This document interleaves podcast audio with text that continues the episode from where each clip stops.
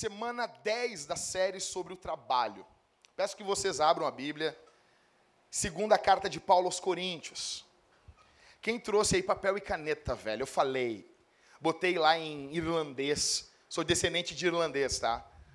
Então botei na, na, na língua, minha língua materna. Botei em hebraico. No WhatsApp não, não, não pegou. Hebraico fica, tu escreve da direita para a esquerda, mas no Facebook ficou lá, da direita para a esquerda. Botei em que mais? Italiano? Não, italiano não botei. Hã? Japonês também, hebraico. Traga papel e caneta. Traga papel e caneta. Velho, a minha mulher trouxe papel e caneta. Ela vai me. Ela, ela, eu vou estar em casa com o esboço. E, ah, mas não, traz o papel e caneta e bota aí no, no, na geladeira e tu fica pensando nisso a semana toda. Ok? Vamos ler segunda carta de Paulo aos Coríntios.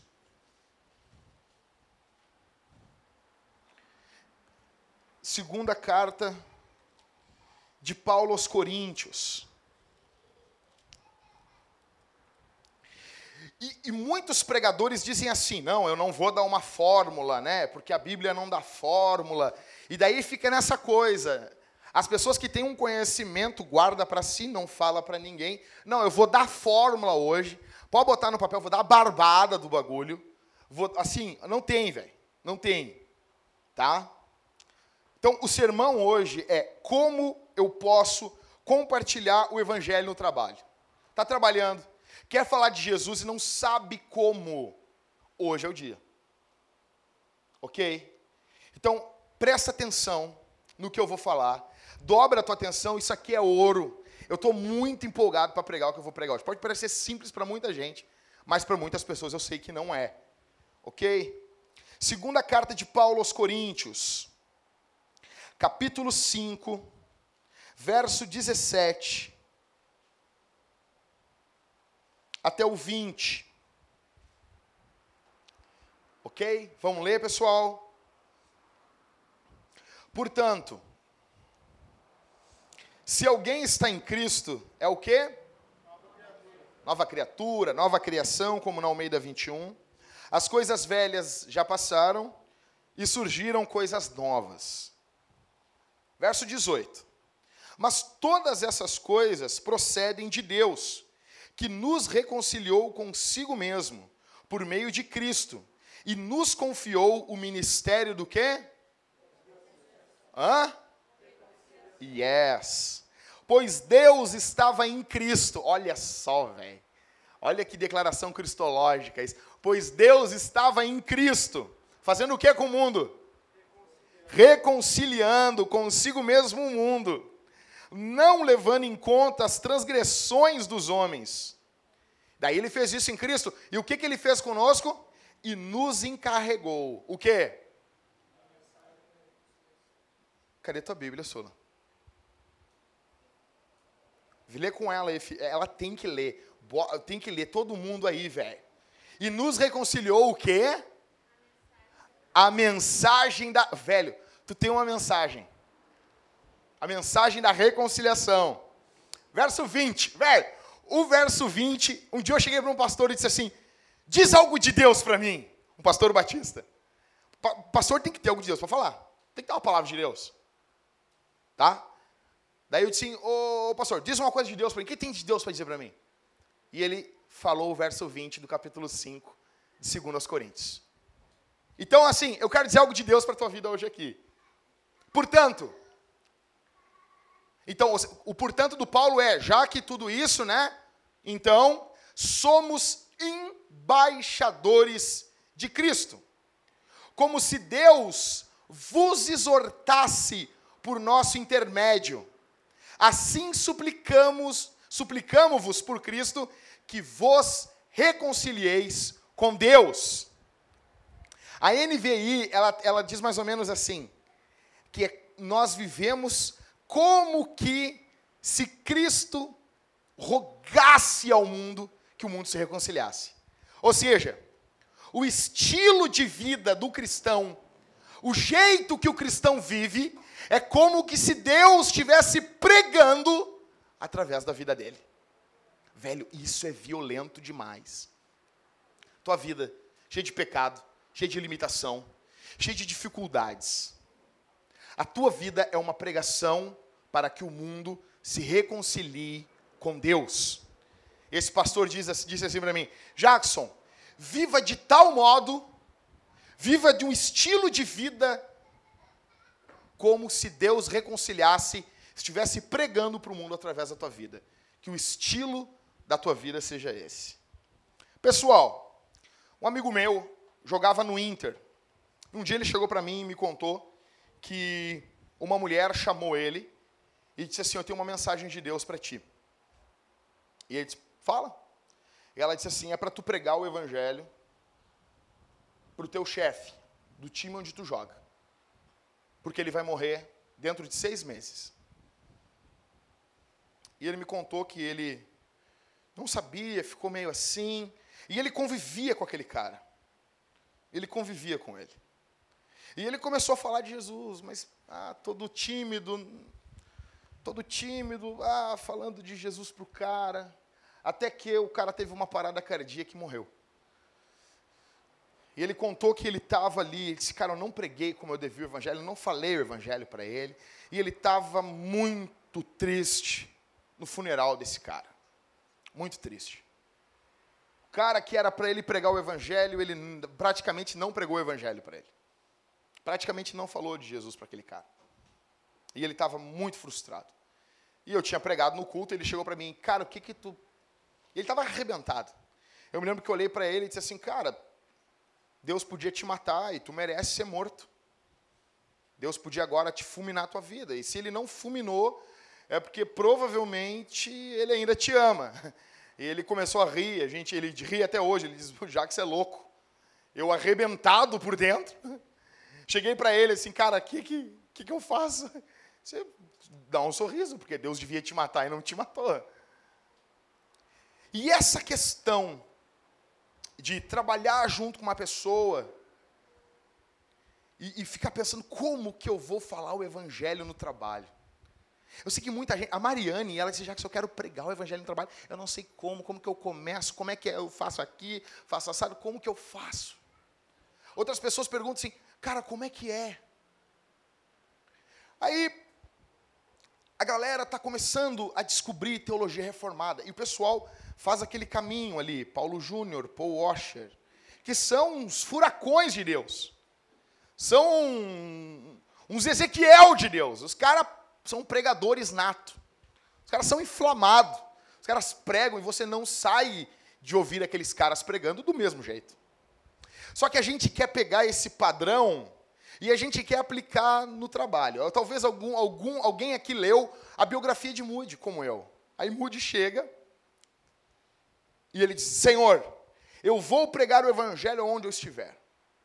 Daí ele diz que ele está dentro de um banco e Deus diz para ele: prega o evangelho aí.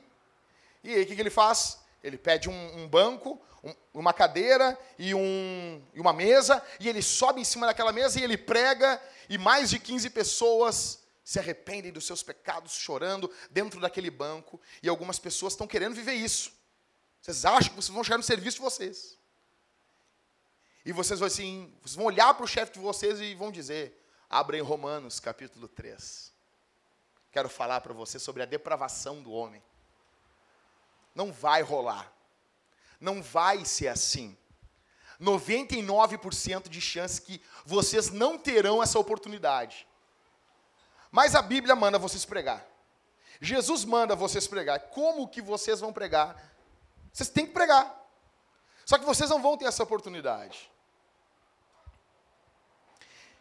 Se você idolatrar o seu trabalho, que é uma atenção que a gente não quer, se você for aqueles caras que idolatram o seu trabalho, você não vai ter sensibilidade para pregar o evangelho no seu serviço.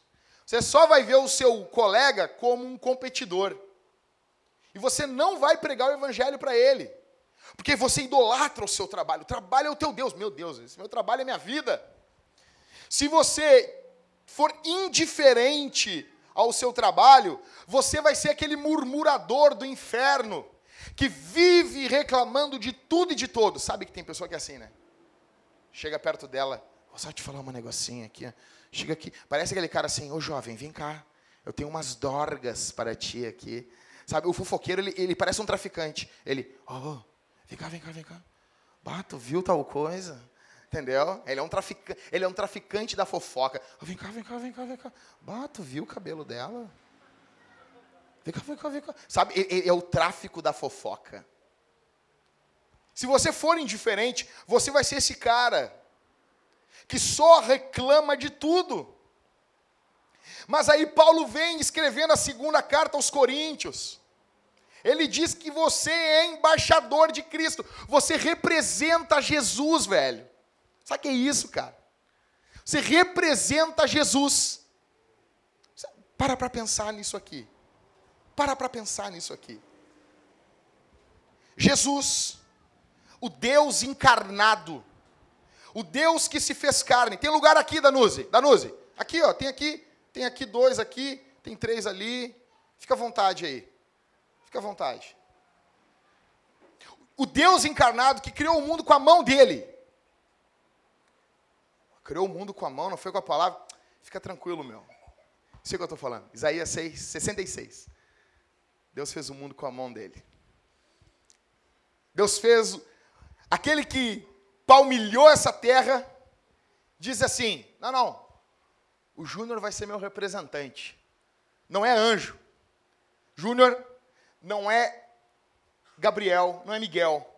Eu estava com o pastor Rafael essa semana e ele disse assim: velho, eu tenho a impressão que a gente está caminhando na rua e é uma, é uma graça de Deus abundante sobre a vida dessa geração. É tanta Bíblia, é tanta pregação, é tanta palavra, é tanto ensino, que os anjos ficam olhando: Meu Deus do céu, esses caras não têm noção. Não, esses caras não têm noção, velho. Não, não. Há 500 anos atrás, os caras estavam brigando para traduzir a Bíblia para a língua dos caras. Os caras chegam a ter, chegam, nós chegamos a ter mais de 10 tradução de Bíblia. É Bíblia de estudo, é, é, é, é pregação na internet, é tudo. É uma dispensação, é um período que Deus disse: vou abençoar essa geração. E ele disse assim: Jackson, eu tenho a impressão que os anjos ficam, meu Deus, esses caras não têm noção do que está sobre a vida deles. A graça, a misericórdia, o favor imerecido de Deus derramado sobre a vida deles. Vocês precisam entender que vocês, no cinema, vocês são embaixadores de Cristo na padaria. Vocês estão ali comprando pão, estão ali representando Jesus. É Jesus que está comprando pão. Vocês estão indo na farmácia. É Jesus que está indo na farmácia. Vocês estão indo numa festa de final de ano. É Jesus que está entrando nessa festa. Vocês estão indo no colégio, o pessoal que está estudando aí, é Jesus. Por isso que não dá para colar, velho. Por isso que colar é uma das coisas mais imbecis e imundas do mundo. Porque você mente e rouba o lugar de outro. É Jesus que está indo ali. Você está vivendo de um jeito que Deus, através da sua vida, está rogando que o mundo se reconcilie com Deus. Entenda isso. O evangelismo ele não é o propósito principal do trabalho. Na verdade, nós temos vários propósitos para trabalharmos, e o evangelismo é um desses propósitos. Ok. Jackson, como eu posso compartilhar o evangelho no trabalho? Anota aí. Um. Apenas fazendo um bom trabalho como crente. Vou ler de novo. Apenas fazendo um bom trabalho como crente. Primeiro, quer pregar o evangelho no trabalho, tem que ser um bom funcionário. Começa aí, velho. Se tu fica botando atestado por qualquer besteira, se tu fica chegando atrasado todo momento, e eu falei hoje aqui no ensaio do louvor, eu sei que acontecem muitas coisas. Eu sei que hoje o trânsito está um caos. Eu sei que você tem um milhão de coisas na sua vida. Mas nós precisamos ser exemplo. no que envolve horário. Eu falei, eu disse pros guris, eu me atraso, velho, eu tenho vergonha disso. O pastor chegou para mim um dia e disse assim, sabe o que é a pessoa que se atrasa? É problema de caráter. Se você se atrasa no teu trabalho, você vive botando atestado, você vive chegando atrasado no trabalho, você tem que estar tá sempre sendo chamado para fazer a mais. Meu, meu, meu irmão, me entende. Você não tem como pregar o evangelho no trabalho. Não tem como. Não tem como. Não tem como. Eu acho que se você está vendo assim que não vai mudar, larga o evangelho de mão, velho.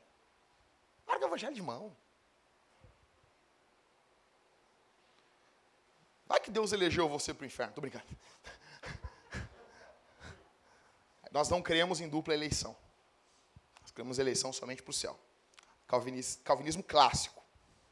Não existe eleição para o inferno.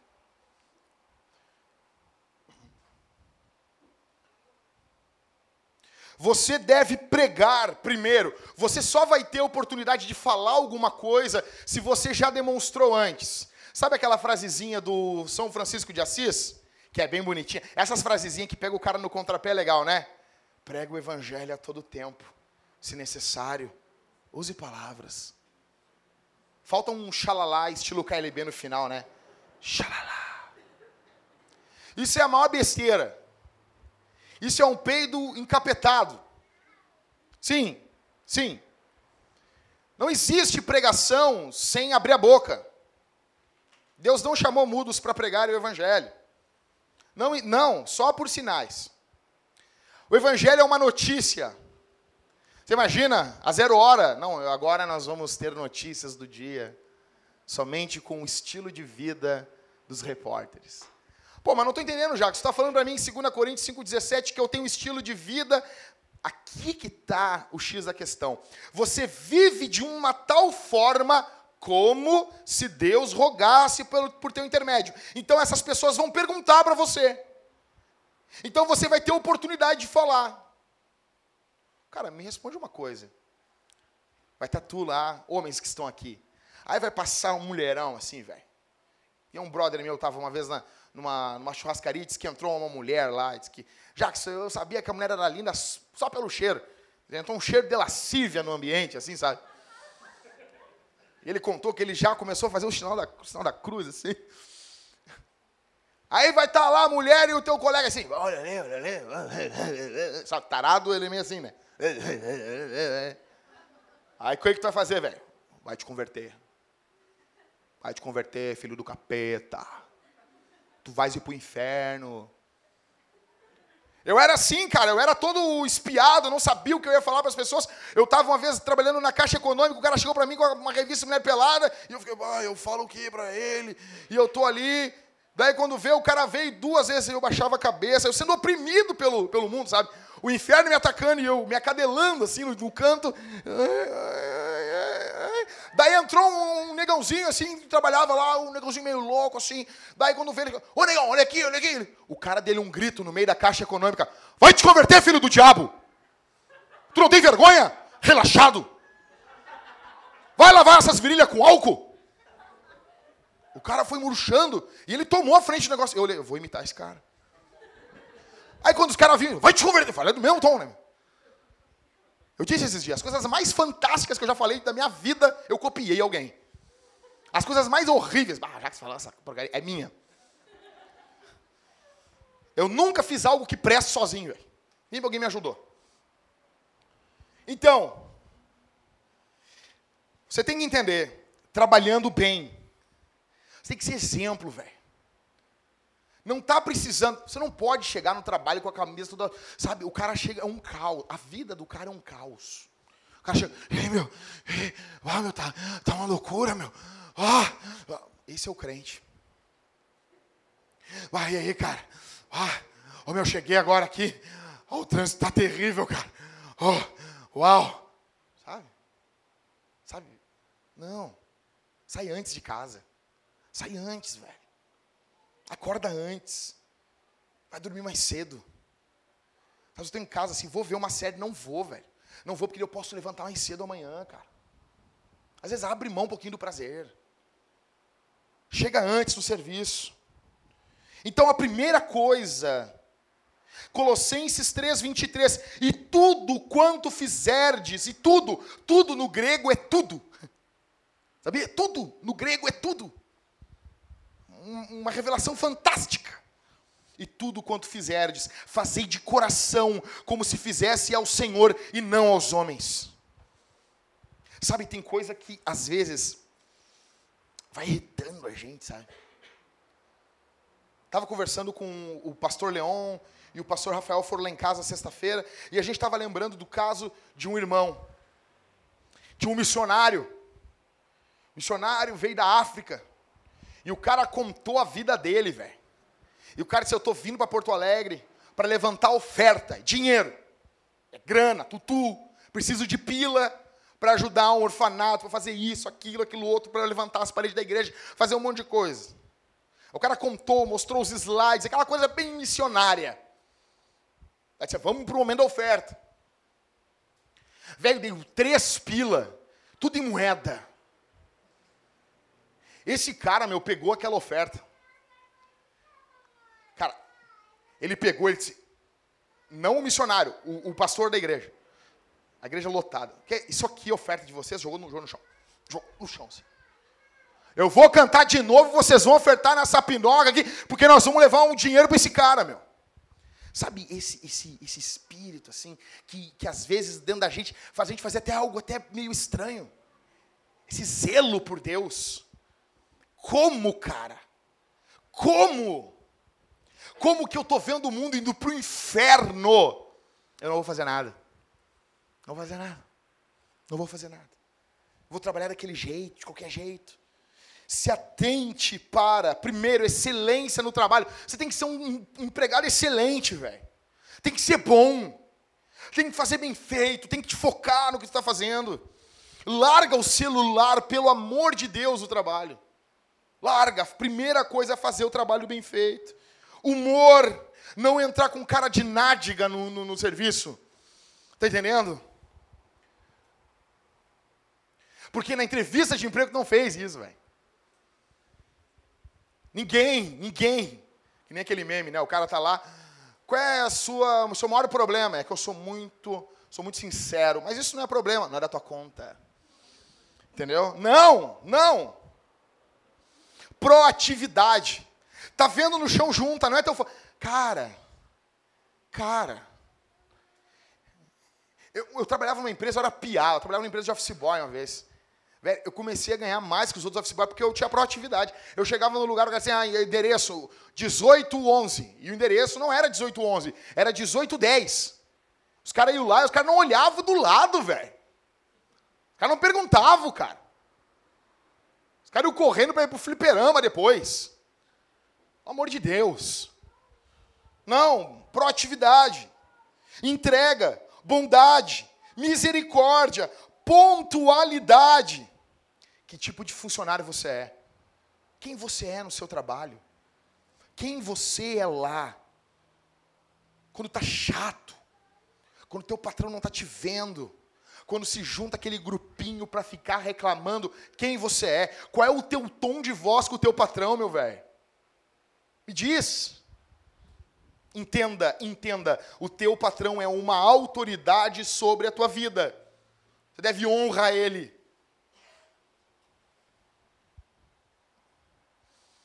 A forma como você trabalha, fica claro que você está trabalhando para Jesus? Fica claro, não está claro lá, velho. Não, não, não, não tem como não olhar para a Sula e não ver que ela está trabalhando para Jesus. Não, está claro? Mateus, que me perdoe. É assim?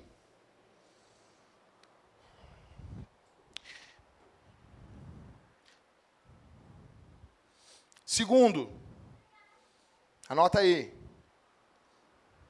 Então a primeira é trabalhar bem.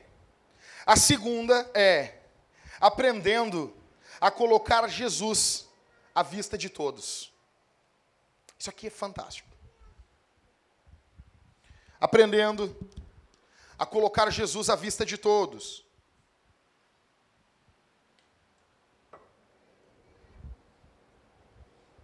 A gente tem que ser mais cristológico. Você não vai falar assim, ah, porque Deus, Deus te abençoe. Não, tu não vai falar isso. Não, falou até hoje. Agora, que Jesus te abençoe. Teu Deus tem um nome. Jesus te abençoe. Deus pode ser o do Alá, pode ser o do Batuque. Você, não, Jesus. O cara fez qualquer coisa. Jesus te abençoe, cara. Jesus, bota Jesus na parada. Bota Jesus na conversa. Bota Jesus no que você está falando.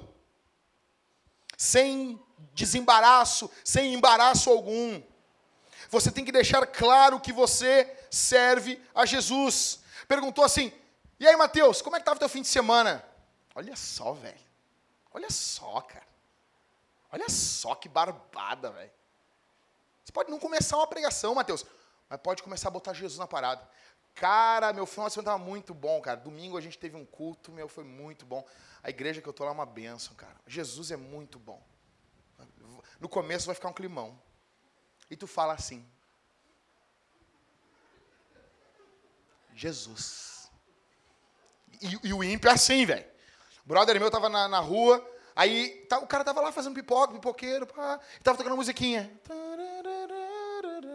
Daí quando ele viu, o cara falou assim, Jesus, ele uh, uh, mudou. O, o, o ímpio tem pavor do nome de Jesus. O que, que a gente faz? A gente fala, Jesus. Jesus. Como é que estava o teu final de semana, Carol? Uma bênção. Deus é tão bom. Uma bênção, uma bênção. Sabe por quê? Cara, a gente vive na igreja, cara. Jesus, cara, Jesus é bom demais. Jesus deu um povo que a gente vive unido. Jesus me deu um marido. Já começa a falar, bem louco. E a pessoa já quer até sair. E tu, não, só um pouquinho. Bota Jesus, escancara Jesus. Entendeu? Bota ele na parada. Deixe claro que você se identifica com Jesus. Por que, que o nome da igreja é Vintage 180? Que igreja tu tá, que igreja tu é, Carol? Vintage 180. Deixa eu perguntar. Por quê? Mas que igreja? Porque ela vai esperar que tu fosse falar, Jesus é o Senhor da glória do Deus Pai do terra. Não, mas tu não vai fazer isso. Aí tu, não. Vintage 180. Ou como diz o Mateus, Vintage 180. Daí pergunta, por quê? Mas por que esse nome? Olha só, velho. Já foi tudo pensadinho, a bola quicando assim, e tu vê ele afunda o goleiro para dentro. Você sabe o que é? É que vintage quer dizer antigo. 180 é conversão. A ideia da nossa igreja é conversão no modelo antigo. Porque a gente está vendo que hoje em dia as igrejas, aí muitas, não todas, mas muitas igrejas estão pervertendo o evangelho. Mas sabia, João, que Jesus não é nada disso? Oh, já está já tá falando Jesus. Jesus não é nada, Jesus não tem nada a ver com essa gente ladra, essa gente que ficam traficando. Não, Jesus não tem nada a ver com isso. Jesus é o Filho de Deus, é o Cristo prometido, veio salvar a gente dos nossos pecados. E o cara já vai sendo, só mais um pouquinho. Sério, sério e vai voltar ainda. Nasceu de uma virgem. E começa, velho. Larga a semente. Tá tudo. Bota Jesus na parada. Deixe claro que Jesus é parte essencial da sua vida. Anota aí, crente, anota aí, campeão. Não elimine o cristianismo das suas conversas. Não separe o cristianismo somente para o momento que, bom, agora eu vou pregar para os meus colegas. Só falta dizer a paz do Senhor. Não, não. Sabe por que os queima-feijão ganham menos pessoas para a seita deles do que o cristianismo? Porque eles têm um momento. Queima-feijão é testemunho de Jeová. Porque assim, eles têm um momento. Eles vão na casa das pessoas, bate e as pessoas deixam queimar o feijão. Eles têm um momento de pregar. A vida deles não é uma pregação. Eu falo com testemunho de Jeová, cara, eles não falam nada da fé deles. Nada. Só é o momento do sábado de manhã, daí eles saem para o campo. Aí eles botam uma roupa diferente, aí o falar, o falar dele é diferente, e eles, eu vim falar sobre a revistinha Sentinela. Um cocô do diabo aquela revista. A gente é diferente. Eu olho eles no sábado de manhã, e eu fico assim, ah, que fera, eu não estou nesse time. Você se sente desconfortável a pronunciar o nome de Jesus em uma conversa? Você tem falado e citado Jesus nas conversas do dia a dia, no seu trabalho? Como você responde quando pergunto para você como é que foi teu dia? E aí, campeão, como é que foi o final de semana? O que, que tu fala? Tu fala de Jesus? Tu fala o que Jesus tem feito na tua vida?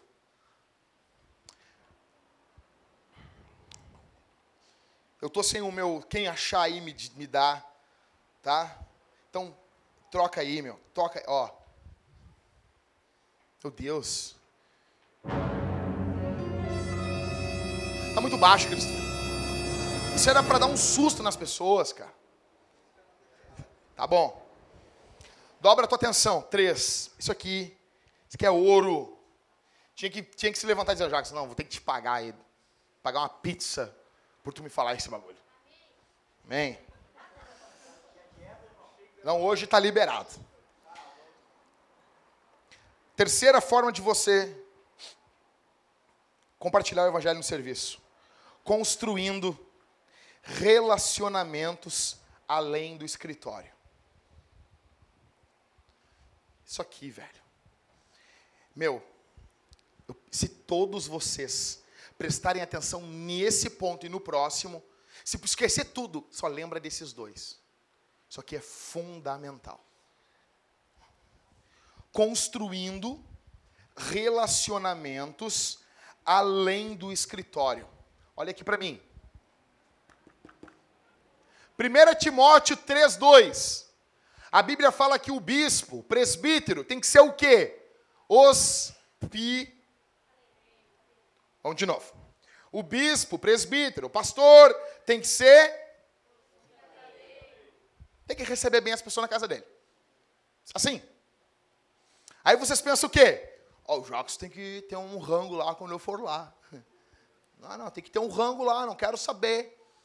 Tem que ter um rango gostoso para mim. É ou não é? E vocês têm que ser hospitaleiro? 1 Timóteo 4,12 diz que o bispo tem que ser o quê? O modelo dos fiéis. Ou seja, se o bispo tem que ser hospitaleiro, os fiéis têm que ser hospitaleiros. É muito legal isso. É uma, uma volta que Paulo faz. 1 Timóteo 3,2, o bispo tem que ser hospitaleiro. 1 Timóteo 4,12, o bispo tem que ser exemplo e modelo. Os caras têm que copiar ele. Se ele tem que ser hospitaleiro, o membro tem que ser hospitaleiro. Mas por quê? Porque não falou direto, não. É porque aquelas características que a gente tem mais paciência com os irmãos da igreja, a gente não tem muita paciência com o presbítero. O presbítero é pau, pau, pau, ferro, ferro, e é isso. Aquilo que Deus cobra de forma mais lenta, o Carson fala, aquilo que Deus cobra de forma mais tranquila dos membros da igreja, aquilo tem que ser uma marca evidente na vida do presbítero. Mas isso não quer dizer que os membros da igreja não têm que ser hospitaleiros. Meu, presta atenção aqui. Eu estou desenvolvendo um raciocínio. Você tem que ser hospitaleiro. Ou seja, nós devemos fazer das nossas casas lugares estratégicos para a missão. Meu, a tua casa tem que ser um local estratégico para a missão de Deus. Ou seja, você precisa acolher colegas de trabalho. E eu estou falando isso, e o Espírito Santo, porque não tem como pregar sem, sem ser pelo poder do Espírito Santo, e o Espírito Santo, nesse momento, ele vai trazendo à tua memória alguns colegas. E é esse cara mesmo. É essa mulher mesmo que Jesus quer que tu acolha ela. Num mundo individualista, nós precisamos acolher essas pessoas. Sabe o que pode fazer? Fazer uma noite de jogos. Cara, olha aqui para mim, velho. Nós tiramos a noite de oração, passamos para os grupos de conexão para tu ganhar uma noite a mais. Não vem com esse papinho. Não, mas aí, vai demais. Bah, Maria, é tudo igreja. Bah, Maria, é só igreja daí. Bah. Imagina Jesus. Ah, não. Pô, Maria é tudo cruz, Maria é tudo prego, é tudo cravo, tudo ressurreição. Ah, não, é, mu é muita. Imagina Jesus, é muita religião. É muito papo de, de Deus. Daí é bom, né? Ou seja, Faz uma noite de jogos. Compra um Uno, só não convida a Thalita. Que ela ganha de todo mundo naquela praga. Eu tenho raiva, eu não jogo mais Uno. Eu vou jogar com ela, ela não tem. Ela vai, vai ganhei! Eu fico, eu fico assim, meu Deus, minha mulher fazendo isso comigo, velho. Porque o Uno é jogo de crente. Uno não tem um jogo mais crente que Uno. É que nem Schweppes. É a bebida evangélica. É, cara, é, não tem. Então, faz uma, pega lá um jogo da vida. Compra lá um jogo de tabuleiro, detetive. Você não compra em 3D que não é uma porcaria, é um dinheirão, gasta mais, não precisa. Tu não vai aguentar ficar o jogo com aqueles óculos de retardado lá, não vai aguentar. Barato, cara. 40, 50 pila, compra lá e faz uma noite de jogos na tua casa e convida e bota lá um vinhozinho e convida um colega teu para chegar lá, velho. E convida um colega teu com a esposa. Ô, oh, campeão, vamos lá em casa lá essa noite lá. Noite de sexta-feira. Já tem uma noite de jogos lá, cara. Vamos lá, sábado de noite. E vai lá, cara. Aniversário. Vai ter aniversário do teu filho. Vai ter aniversário do, do teu esposo. Olha aqui. Felipe. A Raquel vai fazer aniversário. Convida teu colega. Não, é um momento importante para a família. Velho, imagina só. O aniversário da tua mulher e tu convidar o teu colega de serviço. O cara dizer, bah, mas esse cara me considera, né, velho? Bah, aniversário da, da do cara, o cara me convida, velho. Mas tu vê, velho. Convida o cara. Acolhe. Apresenta, vai, vai apresentar o filho. Vai começar a nascer crianças agora aqui na igreja. As mulheres vão engravidar, vão embuchar. E nós vamos ter apresentação de crianças. O embuchamento por Jesus. Alegria. E daí assim, velho, eu vou apresentar meu filho. Ô, oh, meu, oh, meu, vamos lá na igreja, vai apresentar meu, meu filho lá, meu. Aniversário. Aniversário do teu piá, convida teu colega. Deixe claro para os seus colegas que eles não são uma peça na sua vida, que eles não são. Só não, é o seguinte, pessoal, isso aqui para mim, aqui no trabalho deu. Você nunca vai ganhar ninguém.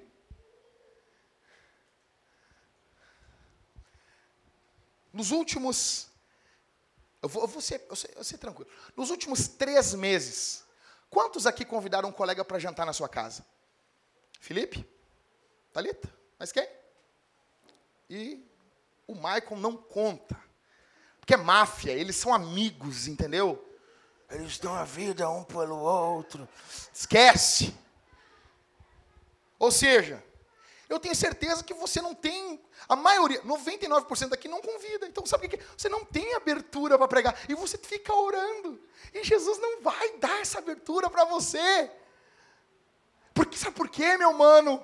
Porque tu quer o momento da religião, é um pedacinho da tua vida, e tu quer viver a tua vida. Não, eu não, não, bah, não vou me envolver com essa gente. Não tem como pregar o evangelho. Jesus se envolveu com pecadores. Entra na vida deles, participa da dor deles, da tristeza, da alegria deles. Não tem como.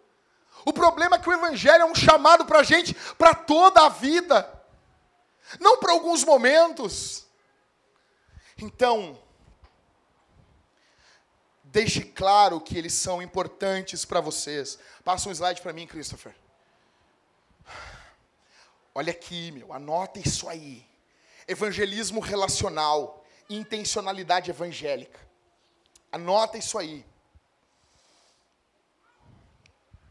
Olha aqui. Tá anotando aí? Anota aí que eu vou tomar uma água aqui. Anota, anotou aí, Carol. Isso é muito importante. Anota, Carol, anota, anota isso aí. Anota em, em caixa alta.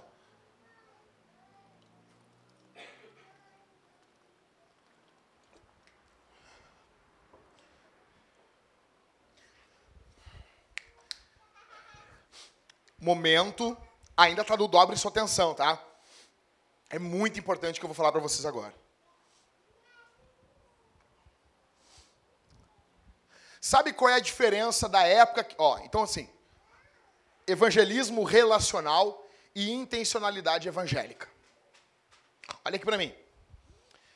Sabe qual é a diferença da época que nós estamos vivendo para a época do Spurgeon, para a época do Moody, para a época dos reformadores? Período de Spurgeon, 70% da população da Inglaterra lia a Bíblia. Aí o Spurgeon vai, prega, eles entendem. Ele vai falando, Jesus morreu pelos pecadores, e ele fica puxando as pessoas com a pregação do Evangelho, mas aquelas pessoas entendem o que ele fala. Período do Moody, do grande avivamento que houve em Chicago e nos Estados Unidos, mais de 80% da população americana lia a Bíblia todos os dias, ainda que crente ou não crente. Período da reforma, as pessoas queriam ler a Bíblia. As pessoas, o papo que conversava, o papo da época era teologia. Os caras sentavam no bar, que era o White Horse, que era o cavalo branco, e eles sentavam lá para falar de teologia. Ah, velho, tu viu, meu? Pô, tem essa tradução nova do Lutero aí, meu. Ah, o Lutero peitou o Papa, tu viu, não sei o quê. Porque todo mundo é católico. Depois o protestantismo começa a crescer. O assunto é teologia. Magrão, esse tempo passou. Não é mais assim. Spurgeon ia minguar a nossa época. É diferente, tu tem que entender a época que tu está vivendo. Qual é hoje o melhor, a melhor forma de se evangelizar hoje no mundo, aonde as pessoas não entendem o que a gente fala? O cara fala assim: teus pecados. O cara não sabe o que é pecado. Tem crente que não sabe o que é pecado. Se perguntar agora o que é pecado, magrão, cara não sabe falar, meu cara. É um erro. Um erro, uma pinóia, velho. Ah, isso é um deslize. Não! Pecado é uma ofensa contra a glória, contra o peso eterno de Deus. Pecado é o erro do alvo, do harmatia do grego. É errar o alvo, é não fazer o que o mandamento de Deus manda. É sério. Sabe que as pessoas não entendem o que é o amor de Jesus? Porque elas não entendem o poder do pecado. Então, não adianta a gente ficar falando, falando, a pessoa não entende.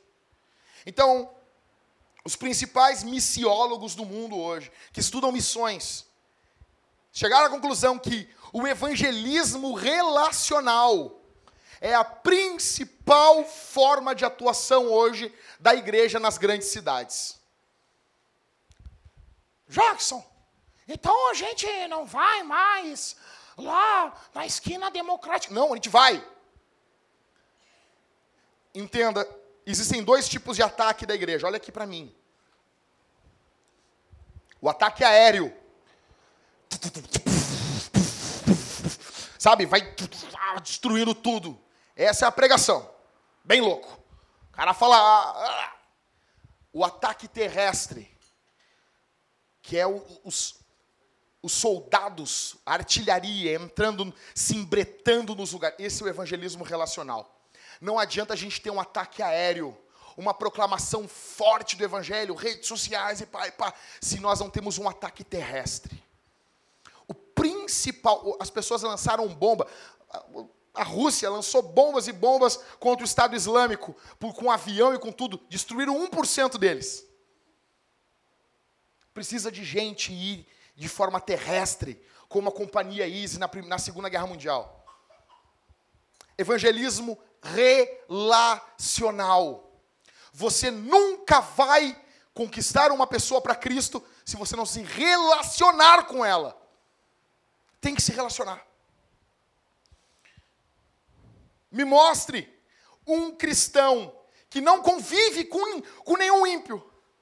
E eu mostro para você um cara que nunca conquistou ninguém para Jesus. Um cara que nunca conduziu alguém ao batismo. Nunca, ele nunca viu isso. Ele nunca teve esse prazer de conhecer o cara e levar. Vai ter pessoas que não vão ser convertidas assim? Vai. Mas a maioria não é assim. Dá um cutucão na linha aí, Júnior, no nome de Jesus. Não, eu estou falando de vida ou morte aqui, velho.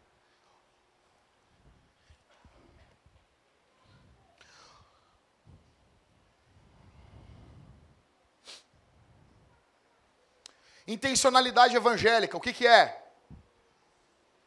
Tudo, tudo que você vai fazer, você tem uma intenção evangélica.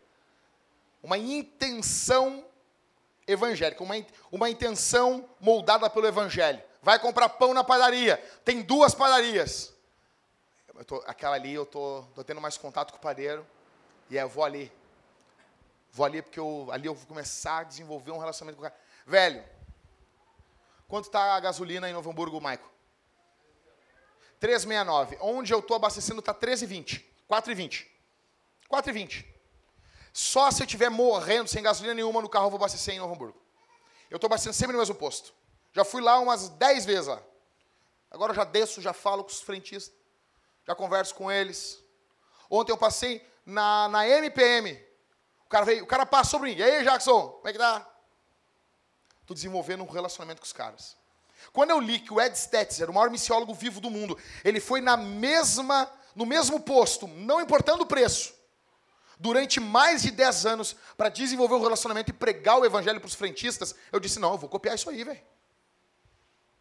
Ou vai dizer que 40 centavos vai, vale mais que a alma do cara? Intencionalidade evangélica. Vou caminhar, vou pelo carro, a rua. Nessa rua eu tenho mais probabilidade de encontrar gente e poder dar uma carona. Vou por aqui?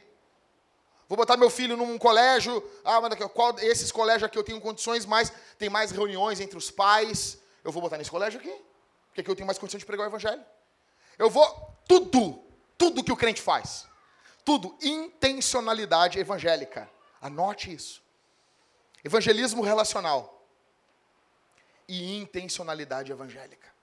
Você tem uma intenção do evangelho por trás você tem segundas intenções.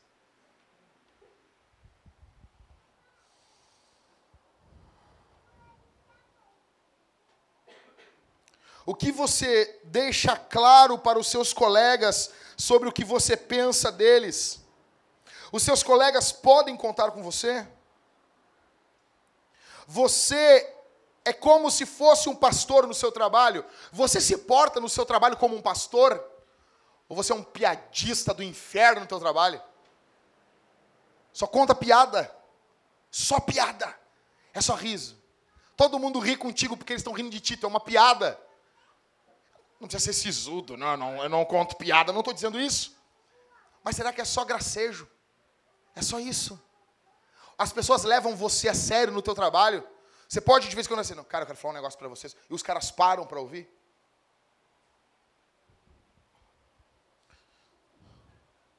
Você é procurado quando eles têm crises. Você poderia convidar algum deles para ir na sua casa. Tem como convidar para ir na tua casa? Tem como?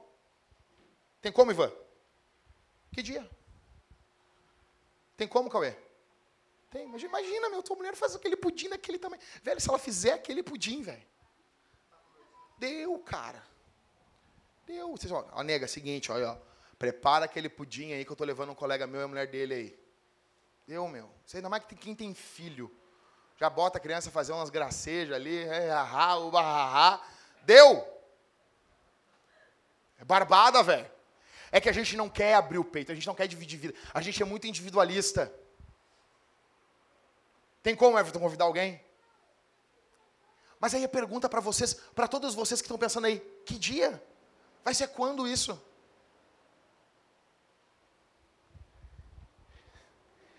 Eu vou falar muito nisso para vocês.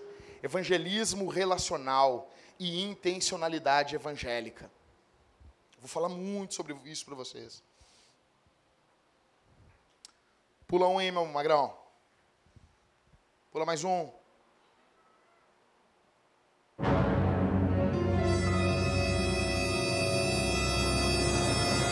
Segundo momento, dobra essa atenção. É, é, o, é o ponto 3 e o 4.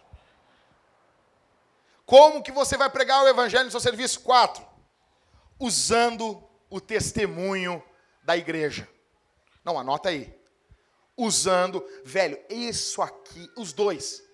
O evangelismo relacional com a intencionalidade evangélica e usando o testemunho da igreja. Anotou, anotou, Carol? Usando, ó, o três. Construindo relacionamentos além do escritório. Agora, quatro, usando o testemunho da igreja. João 13, 35. Achou, ficou de pé, estufou o peito, falou grosso, falou alto, falou bonito. Vamos lá, João 13, 35.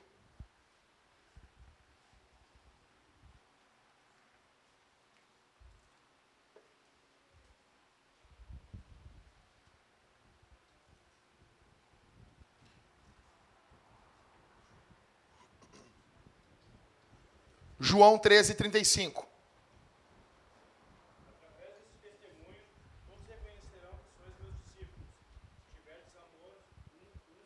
Vamos lá, segura aí, segura aí. Ó, ó.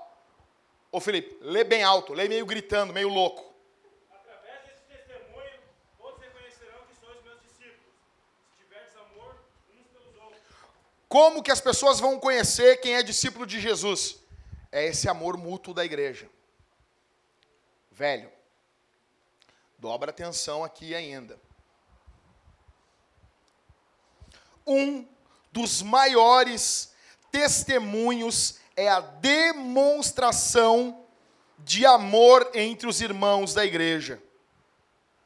Vai sair com a igreja, marcou um cinema. Convida um não cristão para ir junto. Tem o lançamento do filme aí, vai ter uma pizzaria, não sei o quê. Só os irmãos da igreja aqui, convida o não cristão. Convida o colega.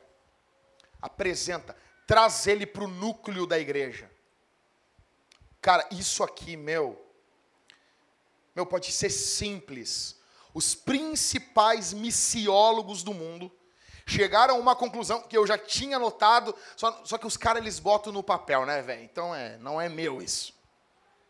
90% das pessoas que se convertem hoje, elas primeiro se convertem à igreja e depois se convertem a Jesus. Não, anota isso aqui, velho. Isso aqui é animal. 90% das conversões hoje em dia, primeiro se convertem à igreja e depois se convertem a Jesus. Olha aqui para mim. O cara vem, ele diz: Não, mas eu não amo Jesus ainda, do jeito que vocês falam e ele vai vivendo com a igreja. Por quê? É um ambiente que ele não é passado para trás. É um ambiente onde existe sinceridade. É um ambiente onde não vão querer roubar a mulher dele. É um ambiente onde as pessoas se preocupam de verdade com ele. Como que isso não me encanta? Atos 2, a Bíblia diz, e eles caíam na graça do povo. Quem não queria estar perto daquele povo? Imagina, Rosa, tu tá lá com os caras, os caras vendendo a propriedade, dando uns para os outros. Aquele que tem menos, os caras, quem não quer estar junto da igreja? Então, traz um não cristão. Nós temos dois tipos de missões, que é o ide e o vinde. O id, nós somos enviados por Jesus ao mundo. E o vinde, nós convidamos as pessoas para virem conhecer Jesus. Jesus, ele tem a questão de envio e também tem a questão atracional. Velho, isso aqui, isso aqui, é isso aqui hoje é o que se entende na nossa cultura. Eu, quando conheci Jesus, eu não me converti primeiro à igreja e depois a Jesus. Eu estava numa oração e eu disse, estou indo para o inferno. E o cara disse, Jesus pode te salvar. Eu quero esse Jesus aí. Assim, eu tinha concepção total que eu estava indo para o inferno, que Deus é santo, mas a maioria, na verdade, assim, todas as pessoas que eu ganhei para Jesus, se eu posso usar esse termo, que eu, Deus me deu graça de conduzir a Jesus, primeiro as pessoas se converteram à igreja. Eu trouxe o cara. E o cara conheceu a igreja. Ele se apaixonou pela igreja. Ele se apaixonou pelo estilo de vida da igreja. E ele foi vindo, e ele foi vindo, e ele foi vindo. E quando vê, ele disse: Como eu não vou amar o Criador disso aqui? E aquele cara se rende a Jesus.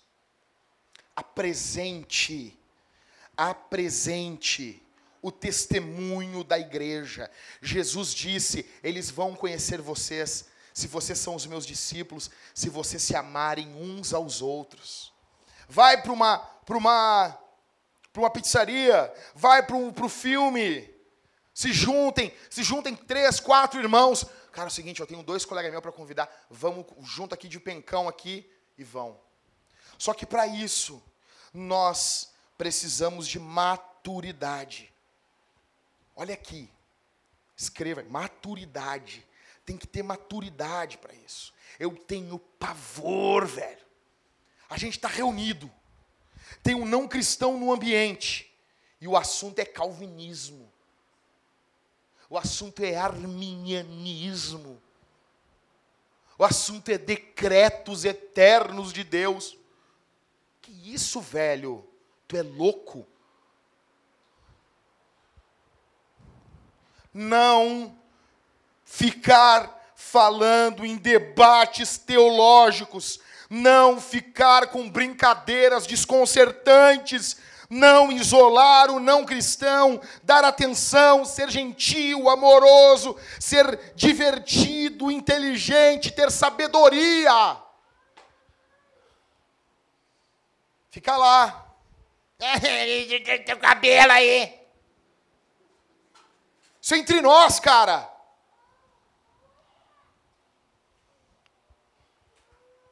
Fica. O calvinismo, o calvinismo. Tá lá, velho. Será que a gente não tem condições de ter amor um pelo outro? Será que é sempre na chacota, velho? Maturidade. Pega um grupo maduro, gente madura na fé, gente com constância, que sabe que é o evangelho, gente que sabe quem é Jesus, gente que sabe discernir o que é igreja e convida o não cristão. Eu duvido que esse cara não se apaixone pela igreja. E esse cara vindo ouvir o evangelho, conhecendo, vivendo com os irmãos, quando vê o cara assim, cara, eu sou crente, velho. Eu amo Jesus. Hoje, hoje eu daria a minha vida por Jesus. É que fica, é muito bonito. Tem um cara na internet que ele fica postando assim: a igreja que o mundo ama, Jesus odeia. É, é bonitinho isso aí, né? Mas não é bíblico. A igreja de Atos, ela caía na graça do povo. É que o cara tem prazer ele tem prazer em, na igreja ficar num canto da cidade e ninguém ouvir. Só a, a, os sermões são sempre para crente. A igreja vive só para crente.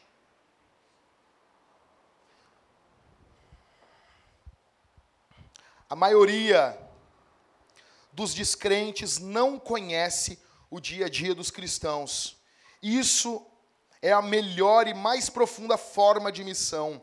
A pregação é importante, ela é fundamental, mas ela surge com mais efeito quando convivemos com essas pessoas. Você tem vergonha dos seus irmãos? Você tem vergonha da igreja? Tem vergonha? Tem vergonha de quem, de quem, de quem é a igreja? Você convida, você age como um babaca diante de não cristãos? Irmãs, qual é o assunto de vocês com a colega de vocês? É só maquiagem? Mulheres, qual é o assunto de vocês?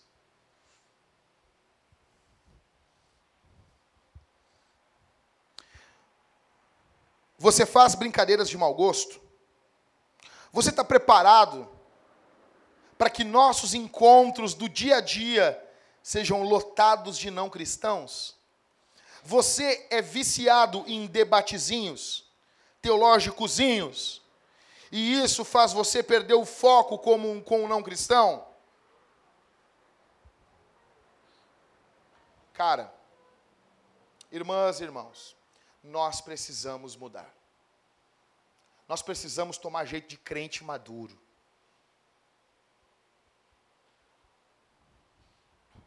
Último, última forma de pregar o evangelho no trabalho. Tendo cinco, pode anotar aí, tendo a mentalidade de campo missionário em relação ao trabalho. Tendo uma noção assim, não. Isso aqui é meu campo missionário.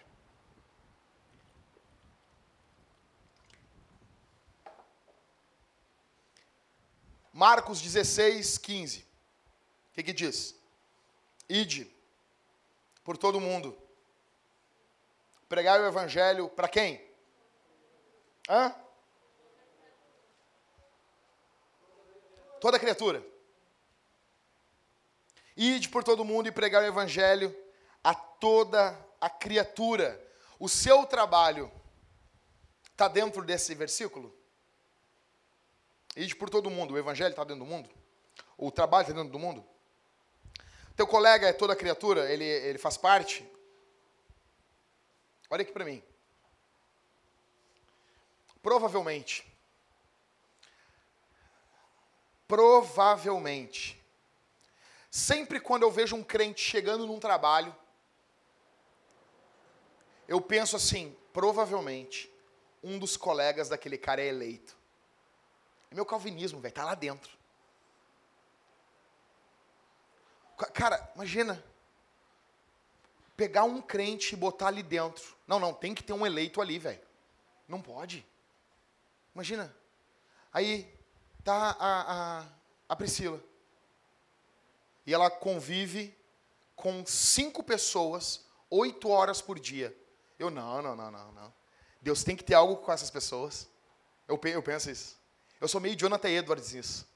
Fico meio que analisando o- os atos de Deus. Não, não, não, mas tem algo, tem algo aí. Deus está fazendo alguma coisa aqui, velho. Imagina. Tá lá a Jéssica com, com três mulheres em volta dela. E, e- e uma gosta de almoçar com ela. E eu sei que a Jéssica gosta de almoçar com as pessoas. Imagina, Jéssica. Eu disse, meu Deus. Não, não, não. Deus tem algo. Deus tem algo com essa pessoa. É só matar no peito, Jéssica. Só dizer assim, não, não. Me dá o teu WhatsApp. Fulana, não precisa levar comida amanhã, eu vou levar. E leva comida. Não sei, eu pensei que tu gostava disso aqui. Tem teu vizinho fazendo uma torta, leva pro vizinho. É tão simples, cara. Ide por todo mundo. Você tem que ter uma mentalidade, o evangelho, o meu trabalho é a minha missão. A minha paróquia está ali. Tem cinco pessoas e eu sou o pastor dessa gente. Eles não sabem ainda, mas eu sou o pastor dessa gente. Mas tá louco, tava eu lá, meu, trabalhando e tinha os batuqueiros. Eu não aceitava os caras ir pedir ajuda pros batuqueiros. Eu ficava sacaneando os batuqueiros, meu. Não, não pode, cara. Diz, não, não, não, como é que tu tá aí? Eu vi a pessoa meio jururu, assim, ah, o que, que, que aconteceu? Aconteceu? Tá, tá tudo bem? A pessoa, não tá tudo bem. Cara, cansei, cansei de pastorear gente dentro do serviço. Não pode, cara. O teu trabalho é o teu campo missionário. E se o teu trabalho E se o teu trabalho hoje, Deus encarar o teu trabalho como missionário que foi para a China e Deus olhar desse mesmo jeito? Você acredita né, nesse meu argumento aqui? Tipo, o teu trabalho para Deus é o teu campo missionário tanto quanto o missionário que foi para a China pregar o evangelho para chinês. Será que é? É. É. É igual. É igual. Os teus colegas compartilham suas cosmovisões, seus sonhos, suas regras de vida, os seus evangelhos pessoais, com os seus salvadores pessoais. Por que, que você não se levanta na arena pública do trabalho e prega o evangelho? Qual a dificuldade? Todos são missionários. Você precisa, a partir de hoje, tratar, traçar uma estratégia, ser intencional no seu serviço. Você precisa tomar as rédeas lá do seu serviço, cara. Você quer ganhar pessoas para Cristo, você quer falar o Evangelho, você quer conduzir pessoas até o batismo. Você vai fazer tudo isso. Se não der, é Deus que não quer. Porque é Ele que salva, não é você. Mas você, vou fazer, velho.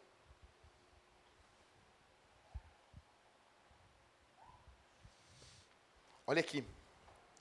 Alguns aqui têm que enxergar o trabalho como missões. Aí Deus chega e Deus dá uma oportunidade do cara mudar de cidade, ir numa outra cidade, aonde ele vai ter alcance de pregar o evangelho. Sabe o tíquico, tíquico, que Paulo fala nas cartas? Esse cara era um madeireiro, ele vendia madeira. A história cristã diz que ele, ele, ele trabalhava viajando, vendendo madeira. Daí ele passava lá, e aí, Paulo, como é que tá aí? Ô, tem uma carta aqui para os coríntios, uma carta aqui para os romanos, aqui, manda para... Não, é nós, é nós, baiano. Falou, Paulão, ó, é nós. Pegava as cartas, e esse trabalho de, de Tíquico, ele ia caminhando e levando as cartas do apóstolo. Tem que encarar o teu trabalho assim, como missões. Deus colocou você onde você está para você ser pregador do evangelho. Como? Como você encara o seu trabalho? Como você se vê no seu trabalho? Você já entendeu que não existe uma cobrança maior naqueles que foram para outros países, que você não está assim tão bem na fita com Jesus? Tipo, não, não, ah, ô, ô Júnior, ah, eu tô tranquilo, velho. Tem cobrança para os caras que foram lá para o Paraguai. Eu tô aqui, eu tô tranquilo. Não tem cristão classe B no Evangelho. Não tem assim, tipo, não, não, Jesus vai. Não, olha aqui para mim. Ô, ô, Ricardo, tu acha que Jesus vai cobrar menos de ti do que cobra do missionário que foi para outro lado do país? Não, meu magrão. Não, Liscano. Não. O mesmo sangue que foi para salvar vocês e a mim é o mesmo, é o mesmo sangue. Tem que ser missionário. Se está queimando dentro de ti o que Jesus fez por você, Jesus morreu na cruz por vocês. Jesus venceu a morte por vocês, aquele pavor da morte. Jesus venceu isso. Isso tem que queimar dentro da gente. Alguns conselhos rápidos para terminar. Seja sábio, cativante, mas não preocupado e passivo. Seja cativante, natural e inspirador. Seja uma pessoa que as pessoas gostam de estar em volta, cara. Tem que aprender a falar de tudo, cara. Tem que aprender, porque a primeira conversa, você tem que entrar no mundo da pessoa. Quando Paulo chega em Atenas, ele chega falando de escritura? Não. O que, ele faz? Ele, ah, eu estava caminhando pela cidade de vocês, eu vi os deuses de vo-" Ele entra falando, e ele cita poetas pagãos. Para nós aqui hoje seria, cita os cantores da atualidade, cita os, os grandes pensadores da atualidade, que nem tem tanto, mas... Você entra no mundo das pessoas. Obrigado, isso estava estourando mesmo. Entendeu? Tem que entrar, tem que, tem que entender de tudo, velho. Tem que ler a cultura, tem que ver o que está acontecendo. Não pode ser um alienado, um louco. Então, seja cativante, seja uma pessoa que as pessoas gostam de estar perto. Tire vantagem das aberturas das conversas. Abriu uma brecha, velho. Não, não, não perde a oportunidade. Conhecido meu está no Carrefour e ele está passando as compras lá, não é hora do culto, né? Então ele está na dele lá, né? Desplugado da Matrix. Daí ele está lá, quando vê a guria, moço, eu vou me matar hoje. Crente o cara. O cara é crente. Daí ele contou para mim, eu disse, tá, Magrão. Tá, tu pregou pra menina, né? Não. Como é que é? E o pior, Jackson, eu voltei no outro dia lá e eu não vi ela. E eu voltei no outro dia e eu não vi ela. E eu voltei no outro dia e eu não vi ela. Mude. Ele pregando o evangelho uma vez numa reunião, ele disse: "Voltem semana que vem e eu vou explicar para vocês o que fazer com a cruz de Cristo." Naquela semana houve um grande incêndio em Chicago e toda aquela plateia morreu. O dia de pregar é hoje. Abriu brecha, prega o evangelho. Prega o evangelho. Convide os seus colegas para os GCs, para os grupos de conexão. Convide o colega. Não, ele é muito mundanão. Azar, convida. Convida o teu colega para ir na tua casa. Bota comida, bota o rango ali. Vamos orar agora. Dá as mãos. Nós vamos orar, nós vamos agradecer a comida. Está na tua casa, magrão. Lá quem dá as cartas é tu. Tu trouxe o cara para tua casa e, tu, e ali é tu que dita as leis. Vamos orar agora. Não, mas eu sou muçulmano. Azar, é a Jesus a oração. Nada de, ah, é laico. A tua casa não é laica. Ok?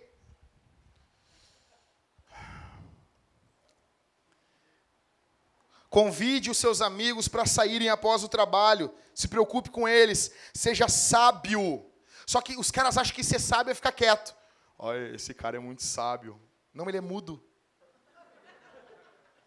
Ele não é sábio, ele é mudo. Não, ele, não, ele, não- ele só não sabe falar. Entendeu? As pessoas ficam. Acham que sabedoria é. Eu não vou falar. Não! Isso é covardia, isso é se acadelar. Seja sábio. Às vezes, paciência. Você vai ofender com o evangelho. Mas como diz o MacArthur, eu não vou muito com a lata do MacArthur, mas o MacArthur diz muita coisa boa. Ele diz assim, cara, essa gente passa a vida inteira ofendendo a Deus. Deixa que se ofendam de vez em quando com o evangelho. Azar. Pega e fala. Me diz uma coisa, o que que tu acha da Umbanda? É do diabo. Ah, mas mas a gente tem que entender. Não, mas é, perguntou para mim? Perguntou para mim, eu estou te falando. E quanto aos momentos embaraçosos, Jackson? Tá, mas eu vou ter momentos embaraçosos. Descansa no Senhor. Vai ter. Vai ter, e Deus determinou que você tenha momentos embaraçosos. E Deus quer que você tenha momentos embaraçosos. E Deus quer que você fique. "Ai, que- ai, que-" Deus quer. Então passe por esses momentos para a glória de Jesus. Para a glória, para a honra de Jesus. Isso servirá para a glória de Deus e para o teu aprendizado, para pro- proclamar Jesus. É tudo sobre Jesus. Ignorar o chamado de Deus para você pregar o evangelho no teu trabalho é pecado.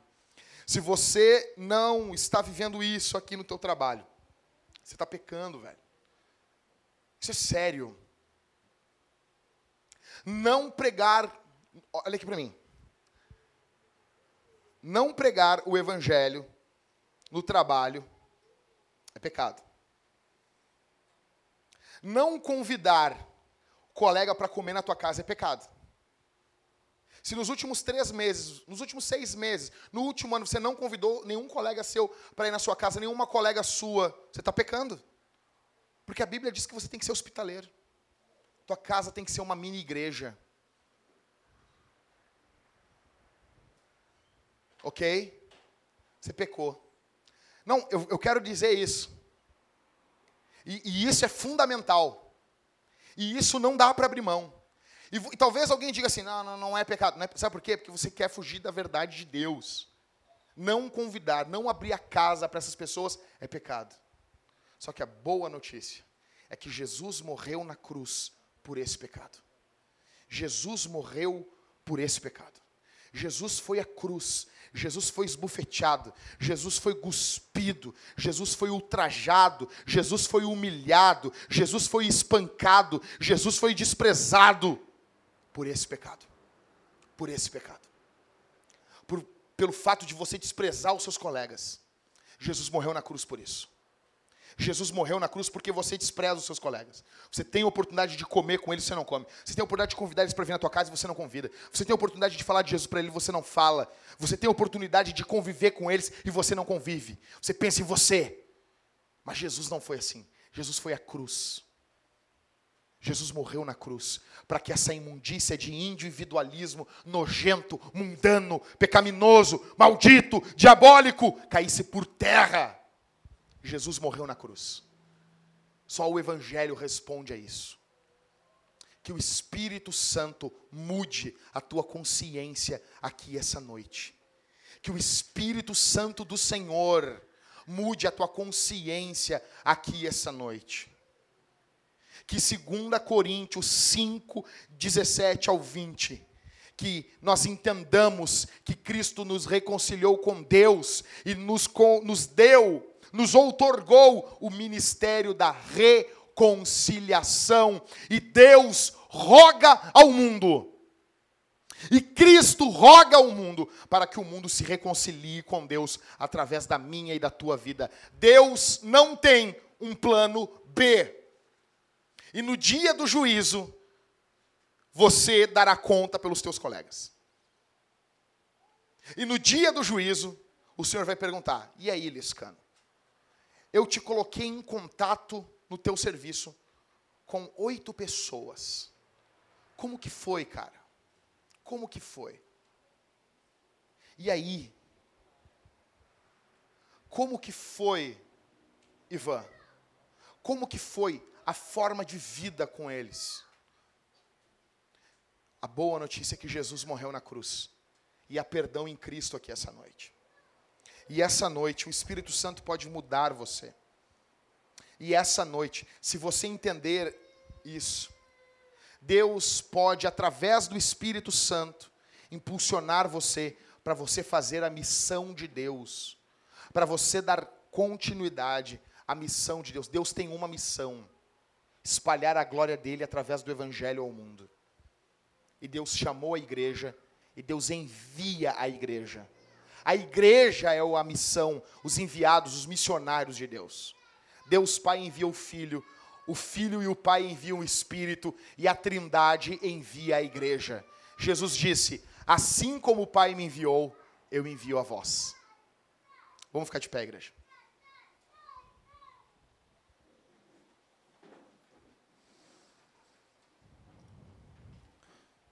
Feche os olhos, eu quero orar por você. Eu quero orar nesse momento por você.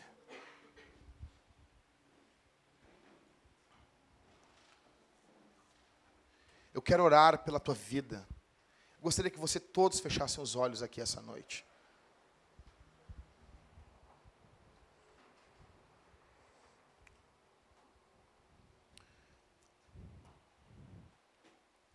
Vamos orar, igreja. Vamos clamar ao Senhor. Eu peço que você ore por misericórdia. Eu peço que você ore nessa noite pedindo misericórdia a Jesus. Pedindo misericórdia a Deus.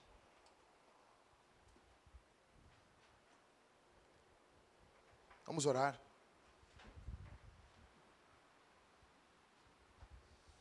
Pai, nós sabemos que não estamos aqui brincando de igreja, brincando de culto. Sabemos a seriedade que é o teu evangelho. Sabemos a seriedade que é o que o Senhor nos outorgou para fazermos. Ajuda o teu povo. Ajuda o teu povo que aqui está, Senhor, a pregar o Evangelho no seu trabalho, a se relacionar com seus colegas, a ter contato com ímpios, com não cristãos. Ajuda o teu povo aqui a ter uma intencionalidade evangélica. Ajuda o teu povo a honrar Jesus em tudo que fazem. Que o Senhor Jesus seja o centro de tudo o que fazemos no trabalho. Que possamos nos render, que não há outra forma. Que possamos nos render, que não há outro meio. Que possamos nos render, que não há uma outra oportunidade a não ser a que o Senhor deu a nós. Que tenhamos noção da urgência que é pregar a tua glória espalhar o evangelho de Jesus ao mundo. Que o Senhor precisa sim ser conhecido e que não está tendo louvor na vida dos nossos colegas e que é inadmissível que eles não te louvem e que é inadmissível que eles não te exaltem. No nome de Jesus. Que cada um aqui seja um missionário. Que cada um aqui seja um missionário no seu serviço. Que eles tragam os não cristãos para a vida da igreja. Ó Deus, ó Deus, que tremenda oportunidade nós temos. Faz-te grande, exalta o teu nome na vida de cada um que aqui está, enche eles do teu espírito, dê autoridade a eles, que eles saibam que são perdoados, que eles saibam que são amados, que eles saibam que são resgatados, que eles saibam que são comprados, e que eles tenham motivação no Evangelho para pregar o Evangelho. Impulsiona a tua igreja, enche do teu espírito o meu papel, Senhor. É apenas pregar o Evangelho, mas o teu espírito pode nos dar poder, o dunamis do céu inflama os nossos corações, aquece a nossa alma por almas e para a glória do teu nome. No nome de Jesus nós oramos. Amém. Aplauda Jesus aqui essa noite, igreja.